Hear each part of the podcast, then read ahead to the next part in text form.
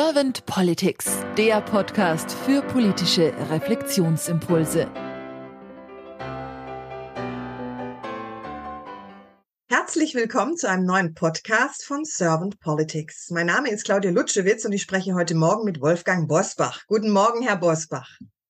Guten Morgen, schöne Grüße aus Mallorca. Wunderbar, das ist ja schön. Dankeschön. Schöne Grüße aus dem kalten Deutschland. Herr Bosbach, Sie sind Rechtsanwalt und Sie waren von 1994 bis 2017 Mitglied des Bundestages. Und ich habe gesehen vor drei Tagen, dass Sie bei LinkedIn gepostet haben, dass jetzt Ihr neues Buch rausgekommen ist mit dem Thema Wer glaubt uns noch? Warum Politik an Vertrauen verliert und was wir dagegen tun können. Ich hatte jetzt noch keine Zeit, es zu lesen, aber ich werde es auf jeden Fall tun, denn es klingt sehr spannend und ich freue mich auch auf die Lektüre. Und ich freue mich auch jetzt auf das Gespräch mit Ihnen, wobei es eigentlich eher ein Interview ist, muss ich ganz ehrlich gestehen, als ein Gespräch, weil ich ja Ihre Impulse erfragen möchte zum Thema Politik der Zukunft. Und ich hatte sie auch unter anderem einmal, weil man sie natürlich kennt aus der Politik, aber ich hatte sie auch unter anderem deswegen kontaktiert, weil mir ihr Spruch in LinkedIn sehr gut gefällt, den sie in ihrem Profil drin haben. Da steht, manchen Umweg genommen, aber immer pünktlich am Ziel. Das hat mich sehr getriggert und sehr angesprochen. Und deswegen bin ich jetzt sehr gespannt auf Ihre Antworten zu meinen Fragen. Und ich würde auch gleich starten, außer Sie haben eine Frage im Vorfeld an mich. Nein, ich bin hier nur Gast. Sie bestimmen die Tagesordnung. Dankeschön. Herr Bosbach, wenn Sie an die Aufgabe von Politik denken und das mal so durch Hirn und Herz wandern lassen, was ist für Sie die Aufgabe von Politik? Ähm, ich betrachte das zunächst mal emotional. Dann ist es unsere wichtigste Aufgabe, den Erwartungen der Wählerinnen und Wähler gerecht zu werden, dem zu entsprechen, was sie zu Recht von den Mandatsträgern äh, verlangen, die eine öffentliche Verantwortung tragen, übrigens völlig unabhängig davon, ob auf kommunaler, auf Landes-, auf Bundesebene oder gar im Europäischen Parlament und der Erwartungshaltung gerecht werden, bedeutet für mich nicht, dass man den Menschen nach dem Mund redet. Wir können ohnehin nicht jeden Wunsch erfüllen, zumal die Bürgerinnen und Bürger zu den verschiedenen politischen Themen nicht nur eine Meinung haben, sondern zum Teil ganz unterschiedliche Auffassungen. Also jedem kann man es nicht recht machen. Äh, und ähm, rein rational betrachtet würde ich sagen, die Aufgabe ist es, Zukunft zu gestalten, Probleme zu lösen, die Entscheidungen zu treffen, die richtig sind, um auf der Verantwortungsebene Stadt, Land, Bund, Europa ähm, den Weg in eine gute Zukunft zu ebnen.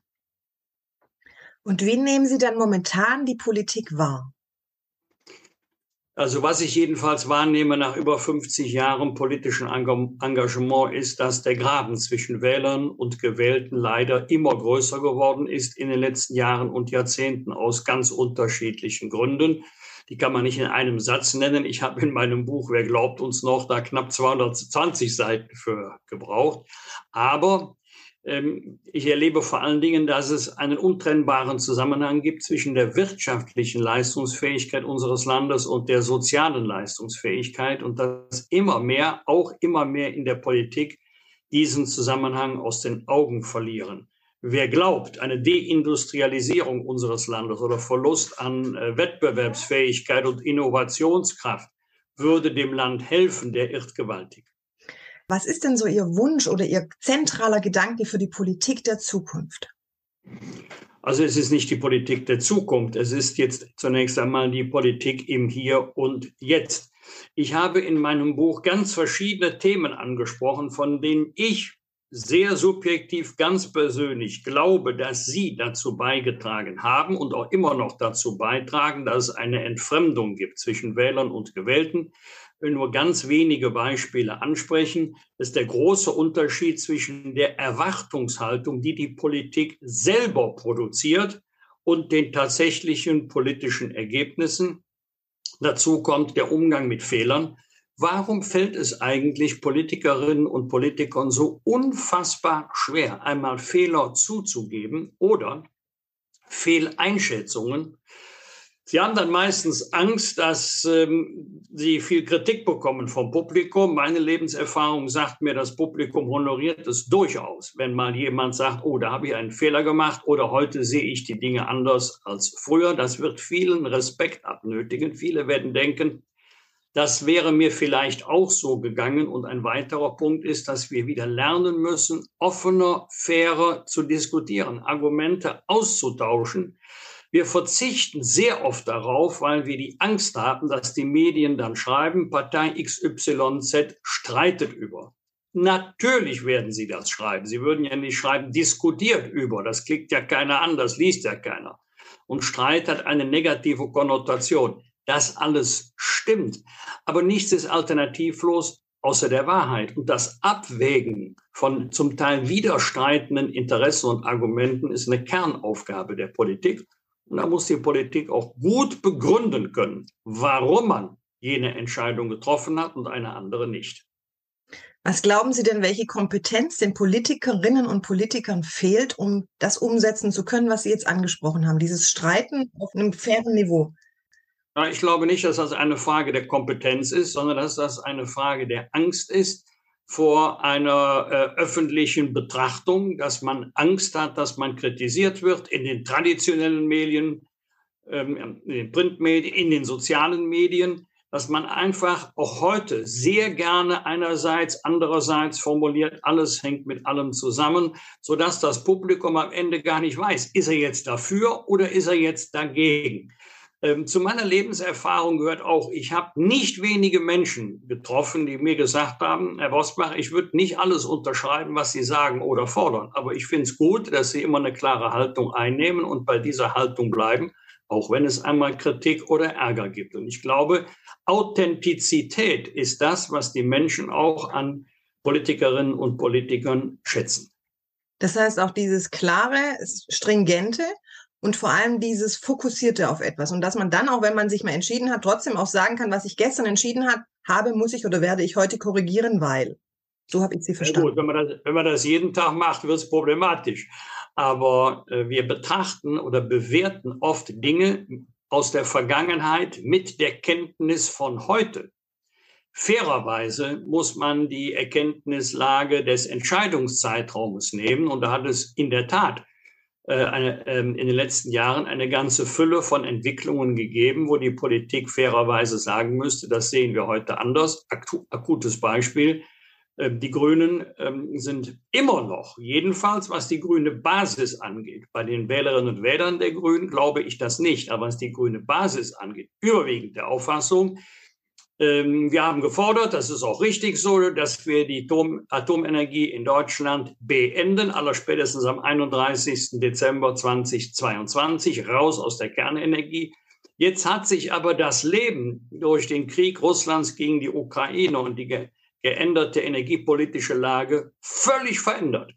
Und da habe ich manchmal das Gefühl, die Grünen sagen, besser im Irrtum verharren, als jetzt eine Meinung korrigieren und dann die Kritik erfahren, die Grünen sind umgefallen. Ich glaube, dass jedenfalls die meisten, nicht an der grünen Basis, aber in der Bevölkerung, die meisten dafür Verständnis hätten, wenn die Grünen sagen würden, wir müssen die Dinge heute leider anders sehen, als wir sie damals betrachtet haben.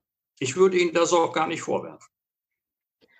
Herr Bosbach, ich bringe im Podcast immer ganz gern zum Schluss die sogenannte Kanzlerfrage oder auch Glaskugelfrage, wie man es jemals sehen möchte. Das heißt, so den Gesprächspartner oder die Gesprächspartnerin ein bisschen in diesen Fokus zu bringen, was würde ich denn selber ändern, wenn ich Bundeskanzler oder Bundeskanzlerin geworden wäre oder gerade wäre. Deswegen auch an Sie jetzt die Frage, Herr Bosbach, stellen Sie sich mal vor, Sie sind Bundeskanzler und Sie haben ein sehr kompetentes Team an Ihrer Seite. Was würden denn jetzt momentan so Ihre zwei bis drei Fokusthemen sein, die Sie gleich angehen wollten mit Ihrem Team? Also das Allerwichtigste ist natürlich, äh, das kann Deutschland nicht alleine, das können wir nur gemeinsam mit unseren äh, Verbündeten und mit unseren internationalen Partnern, die Beendigung des Krieges in der Ukraine. Das ist ein Zivilisationsbruch, denn der Friede in Europa in der Nachkriegszeit basiert ganz wesentlich auf der Achtung der Souveränität der Staaten, auf der Unverletzbarkeit der Grenzen. Deswegen kämpft die Ukraine nicht nur um ihr Überleben, sondern auch darum, ähm, dass Krieg sich in Europa in aller Zukunft nicht mehr lohnen darf. Wenn Russland den Krieg beendet, ist er vorbei. Wenn die Ukraine aufhört, sich zu verteidigen, ist es mit der Ukraine vorbei. Wobei ich der festen Überzeugung bin, militärische Mittel alleine können das äh, Ziel, das wir jedenfalls die Vernunftbegabten, verfolgen sollten, können wir dadurch nicht erreichen. Zweitens, wir sind ein rohstoffarmes Land. Wer nichts im Boden hat, muss was in der Birne haben. Die wichtigste Zukunftsinvestition ist die Investition in die Köpfe unserer Kinder. Bildung, Bildung, Bildung. Jetzt brauche ich auch keine Belehrung, dass jedenfalls für die Allgemeinbildung die Länder zuständig sind. Das stimmt, aber ich halte das für eine gemeinschaftliche Aufgabe aller staatlichen Institutionen, also Bund, Länder und Gemeinden. Ich weiß, dass man sich an Kindern versündigen kann, wenn man sie überfordert. Man kann sie aber auch an Kindern versündigen, wenn man sie unterfordert. Wäre doch toll, wenn wir mal sagen könnten, die besten öffentlichen Einrichtungen in unserem Land, das sind unsere Schulen. Und ein dritter Punkt, also davon träume ich ja schon seit vielen, vielen Jahren, ein Steuersystem, das die Prädikate einfacher, transparenter, gerechter äh, wirklich verdient. Wir haben ein auch im weltweiten Maßstab einzigartiges, kompliziertes Steuerrecht und wir glauben, je komplizierter, desto gerechter, je schwieriger, desto ungerechter wird es auch, weil jedenfalls äh, der Durchschnittsbürger die Verästelung des Steuerrechts weder kennt noch kennen kann. Das gilt übrigens für mich auch. Dankeschön für Ihre Impulse. Herr Bosbach, würden Sie ganz gerne noch eine Frage von mir gestellt bekommen zum Thema Politik der Zukunft oder denken Sie soweit, dass es von Ihrer Seite für diesen Podcast alles gesagt ist, was Sie sagen wollten? Na, jedenfalls äh, hoffe ich, dass ich alle Fragen beantworten konnte, die Sie gestellt haben.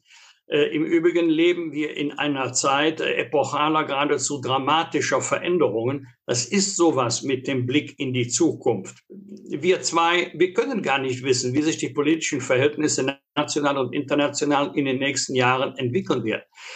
Ich bin jetzt 50 Jahre politisch unterwegs. Denken Sie nur mal an die letzten 14, 15 Jahre. Da war die Wirtschafts- und Finanzkrise. Dann kam die Euro-Krise, die in Wahrheit eine Staatsschuldenkrise war, die Flüchtlingskrise. Dann kam Corona und dann auch noch, so also on top kam auch noch der Krieg in der Ukraine. Und wir wissen gar nicht, was an Herausforderungen, Aufgaben, Problemen noch alles auf uns zukommen. Deswegen, da hat die Kanzlerin wirklich recht gehabt, wenn sie gesagt hat, wir sollten auf Sicht fahren.